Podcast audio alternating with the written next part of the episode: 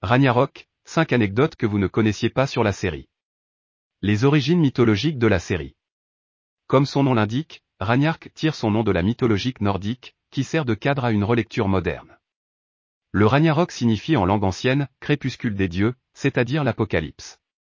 Et outre les figures célèbres de Thor et Loki à travers les personnages de Magne et Lori, la série évoque aussi les Jotun, comme Jarn ou Farboti, l'équivalent des géants de la mythologie nordique, dotés d'une force surhumaine et de super pouvoirs.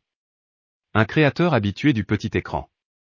Derrière Ragnark, on retrouve le nom du showrunner Adam Price, scénariste et écrivain norvégien.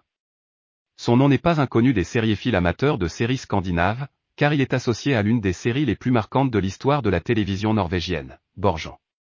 Cette série sur une femme politique plongée dans les coulisses du pouvoir, diffusée à l'époque en France sur Arte, est aussi disponible sur Netflix aujourd'hui. Outre les séries, l'autre grande passion d'Adam Price est la cuisine. Propriétaire de six restaurants et auteur de plusieurs livres de cuisine, il coanime depuis 2008 une émission à la télévision avec son frère James, Spizmed Price, Manger avec les Price. Un casting qui se connaît bien.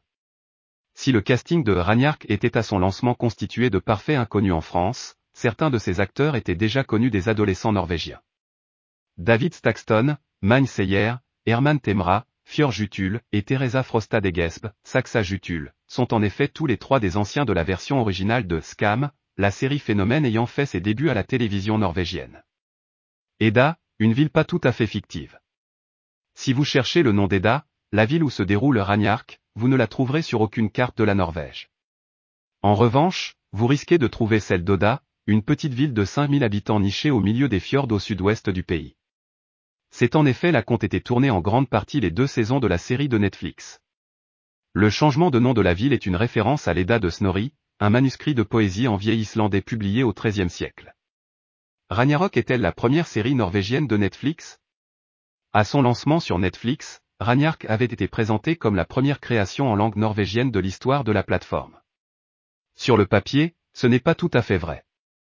Certes, Netflix avait déjà proposé dans son catalogue des séries norvégiennes comme Liliame, Akited ou encore Norsemen, mais celles-ci étaient des acquisitions qui avaient déjà par le passé été diffusées à la télévision norvégienne.